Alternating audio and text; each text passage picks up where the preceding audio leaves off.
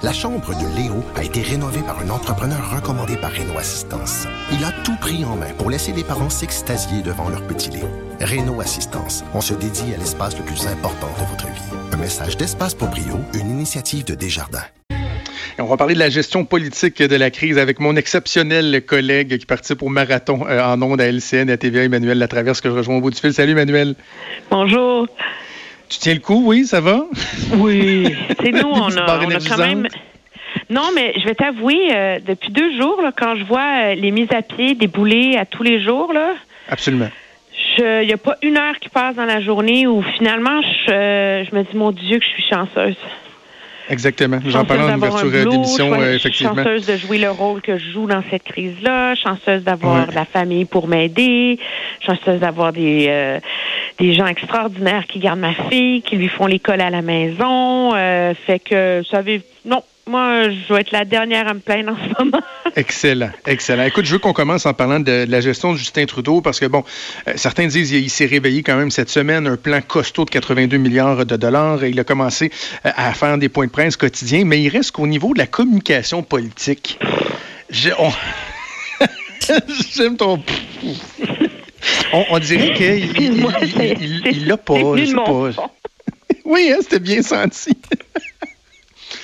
On est fatigué un peu quand même. oh là là. Ben, écoute, euh, la communication politique, je pense que, objectivement, le Justin Trudeau qu'on voit maintenant et qui communique maintenant, là, c'est le même Justin Trudeau qu'on a toujours eu, là. Absolument. Je veux dire, le seul problème, c'est qu'il y a une époque où ce, style de communication, cette façon de répondre, etc., ça charmait les gens.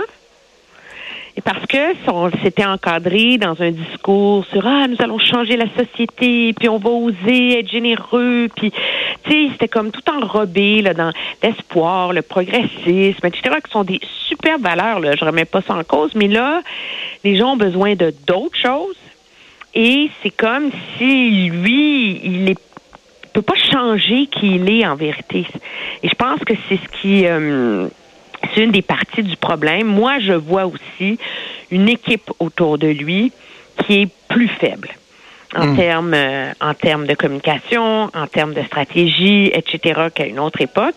Mais ce qu'il y a de malheureux là-dedans, c'est que par ailleurs, quand tu vois euh, et c'est le point de presse qui n'est pas diffusé à toutes les heures, parce que là, à un moment donné, on ne pourrait pas passer notre vie à ne diffuser que des points de hmm. presse intégrales à notre public, mais quand on écoute l'ensemble des points de presse, je te dirais de ces ministres, Christopher Freeland, Patty Aydou, qui est la ministre de la Santé, avec M. Duclos, les autres ministres, ils sont beaucoup plus efficaces. Il y a eu un revirement dans le courant de la semaine, là, où ils sont clairs, ils sont précis, ils sont humains, euh, ils sont honnêtes, candides sur les difficultés auxquelles ils font face, les ajustements à faire, etc., etc. Puis je pense que c'est comme si M. Trudeau est en décalage par rapport au reste de la société. C'est peut-être le fruit de son isolement, mais de son que ça style aussi, mais ça fait très mal à son leadership. Là. Mais, mais, mais, même certains choix qui ont été faits, tu sais, comme euh, la prise de parole euh, en habit, cravate, très euh, solennel devant chez lui, devant la porte avec les petits sapins en arrière. déjà, ça, moi, je suis pas certain. Est-ce qu'on aurait pu installer une caméra poulée pour tous les médias dans son bureau en bras de chemise? Qui, qui Il y a déjà une caméra poulée devant sa porte, hein? ça, je peux te le dire. oui, oui, non, je comprends, mais je, l'aurais fait autrement, moi. Je l'aurais fait autrement. Mais moi, je pense que pense que l'idée de la porte, c'est bien. En même temps, tu peux pas faire rentrer des gens chez lui. C'est ça le problème, hein? Parce que sa femme a été atteinte, mais je pense que l'erreur première qui a été faite, c'est de ne pas le sortir de là à partir du moment où elle a été placée en, en, isolement. Je vais raconter une petite anecdote. Le président de la Chambre des communes a un appartement au Parlement. OK? Puis même dans le nouveau Parlement qui est beaucoup plus petit, là, il y a mm-hmm. un lieu là, qui est comme un appart là, pour les nuits où ça siège. En tout cas, c'est une vieille tradition. On s'entend que le président de la Chambre des communes n'est pas là en ce moment, là il n'y a pas besoin d'être quand même quatre heures par ben jour. Non, ça. Alors, pourquoi, moi, je me demande pourquoi on n'a pas sorti M. Trudeau de sa maison? Premièrement, ça aurait été peut-être plus sécuritaire pour sa santé. Puis de deux, surtout, de le rapprocher du centre de l'action, tu sais. C'est sûr que ces ministres, ces conseillers n'auraient pas pu rentrer dans l'appartement, mais je sais pas, tu fais le meeting dans le couloir puis tu ouvres la porte. je sais pas, il y a ah plein de façons de procéder, là. Mais euh, moi, je pense qu'il paie le le prix d'être d'être déconnecté. Puis ça se voit, tu l'as vu dans le sondage léger là, qui a été fait pour le compte de la, de la Fédération des médecins spécialistes. Il y a 37% qui pensent que le gouvernement prend des bonnes mesures, mais mhm. au Québec, où M. Trudeau est comparé avec M. Legault, c'est 50% qui sont déçus de la gestion du gouvernement. Là. Mm. Et, ça m'amène à te parler de, du leadership, euh, parce qu'on a parlé beaucoup de son leadership dans la population, aux yeux des Canadiens, mais son leadership dans son équipe ministérielle. Parce que déjà l'an passé, euh, pour des gens, euh, ça semble être très, très, très lointain, mais toute la crise de SNC-Lavalin avait mis en lumière le fait que son leadership était faible, voire en tout cas très ébranlé au sein de ses propres troupes. ensuite, il y a eu le fait qu'il a livré un gouvernement minoritaire, il y a eu le blocus ferroviaire, il y a les tergiversations qu'on a vues au cours des derniers jours. Puis, on voit qu'il y, a certains clans. Hier, Joël Lightbond, en entrevue, disait à l'émission euh, Moi, j'étais du clan des pressés. Là. Donc, clairement, on voyait qu'il y avait euh, différentes, euh, différentes idées. Est-ce que son leadership, il est fragilisé en ce moment, Justin Trudeau, dans ses propres troupes? Je pense que non, parce que dans les faits, on est vraiment en situation de crise, là, et il y a un contexte où c'est pas le temps de faire ça. On s'entend? Euh, c'est pas le temps de se mettre à critiquer le patron, puis etc., etc. Moi, je pense qu'il y a un ressentiment, puis une critique légitime à l'effet que M. Trudeau a mélangé ou a sursimplifié le débat sur la fermeture des frontières. Moi, je peux comprendre l'idée que le gouvernement a dit que fermer les frontières, c'était pas le bon moment la semaine dernière. Le fond du problème, depuis deux semaines et demie au Canada, c'était pas les frontières, c'était les contrôles dans les aéroports. C'était les avis qui étaient donnés. Pourquoi jusqu'à samedi soir, quelqu'un qui rentrait d'Italie, de France et d'Espagne n'était pas forcé de se mettre en quarantaine.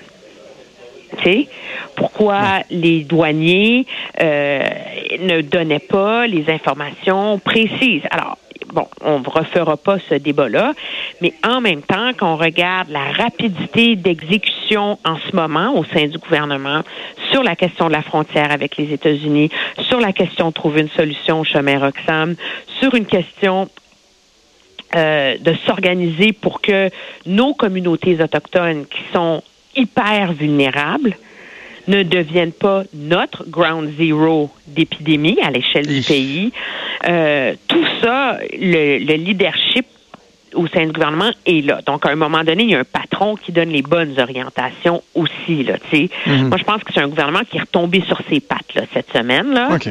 Euh, mais, euh, et c'est ce qui fait, donc, et ça, objectivement, au-delà de la joute politique, c'est très important là, pour notre, la sécurité des gens, la sécurité économique.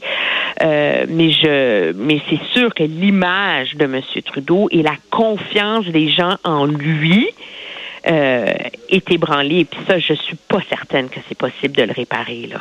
Oui, c'est ça. Après, après que la crise euh, soit passée, on verra. le, temps file, Emmanuel, je veux qu'on parle un peu du, du, provincial. Écoute, on a tellement parlé euh, du contrôle, du bon contrôle, de la bonne communication de François Legault, le premier ministre, du docteur Arruda, directeur national de la santé publique. Et je ne sais pas si la ministre de la, Santé souffre de la comparaison, mais au, au cours des derniers jours, je me suis mis à euh, me concentrer un peu sur ses réponses à elle, sur sa capacité à rassurer, euh, à livrer la bonne information euh, quant aux interrogations qu'on a sur, par exemple, le niveau de préparation du système de santé, que ce soit les équipements, les tests, etc. Et j'ai l'impression que Daniel Mécan n'est pas aussi en contrôle que, par exemple, François Legault ou le docteur Horacio Arruda. Mais moi, je pense qu'il y a une raison pour laquelle elle est aussi en contrôle. Hein. Monsieur Legault, lui, est premier ministre. Il donne les grandes orientations. Euh, il communique les idées générales, etc. Madame McCann est prise avec la mise en œuvre de ce problème-là. Et donc, c'est pas parce que tout d'un coup, tu décides de prendre les bonnes décisions pour le réseau de la santé que chacun des fameux CIUS, des directions d'hôpital, des CLSC, c'est que tous les acteurs le mettent en œuvre comme du monde. Et c'est là le problème en ce moment. Il y a une grande différence en termes de région euh, administrative, en termes d'hôpitaux, sur comment on, on gère euh, l'équipement pour les médecins, comment on organise le travail, comment on assure que les médecins aient accès plus rapidement aux tests de dépistage. On, on a parlé du goulot d'étranglement dans les dans les tests etc. Moi, je pense qu'en ce moment, le gouvernement est confronté hmm. à la, difficulté de la mise en œuvre des mesures qu'il a prévues. C'est pas de la pensée magique à un moment donné, là, tu sais.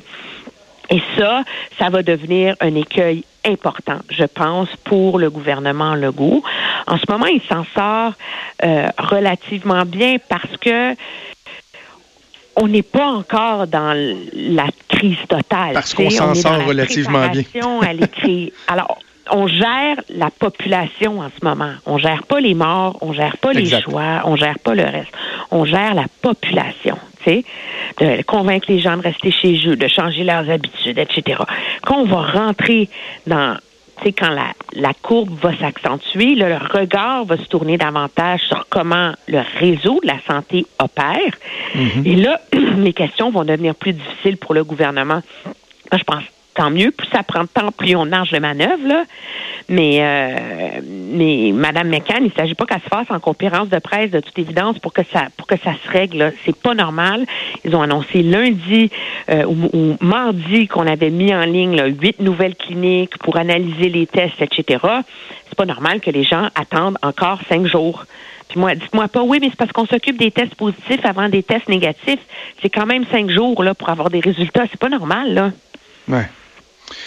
Ben, et donc, euh, et ça, moi, je pense que c'est un problème majeur, tu sais.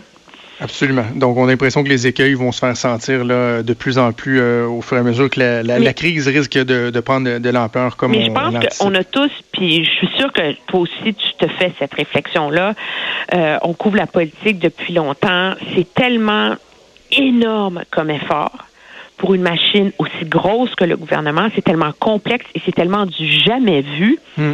Que je pense qu'il faut collectivement se dire que tout va pas comme on veut. et qu'il faut, de la même façon que tout le monde dans ses bureaux, dans l'organisation du travail, il y a des frustrations, des affaires qui marchent pas, des connexions Internet, etc., etc.